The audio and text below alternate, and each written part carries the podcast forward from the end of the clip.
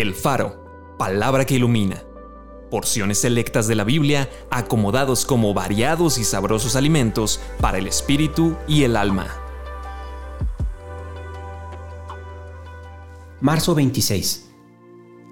El reino de los cielos es como un hombre que yéndose lejos, llamó a sus siervos y les entregó sus bienes, a cada uno conforme a su capacidad.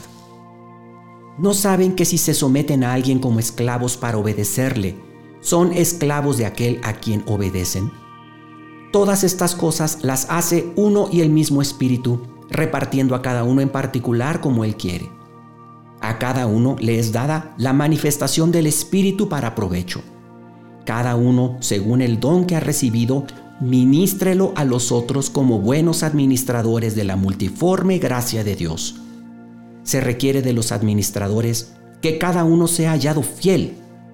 A todo aquel a quien se haya dado mucho, mucho se le demandará, y al que mucho se le haya confiado, más se le pedirá. Para estas cosas, ¿quién es suficiente? Todo lo puedo en Cristo que me fortalece. Acompáñame a orar.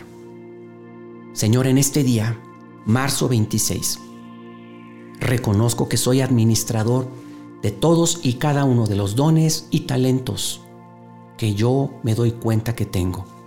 Primero que nada te quiero dar gracias, pero yo entiendo hoy que soy administrador y que tú me vas a pedir cuentas de ellos.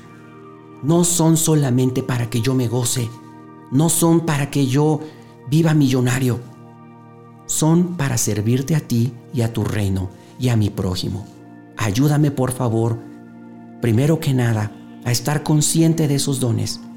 Ayúdame, por favor, a desarrollarlos y ayúdame también a ser buen administrador al servir a los demás con ellos. Amén.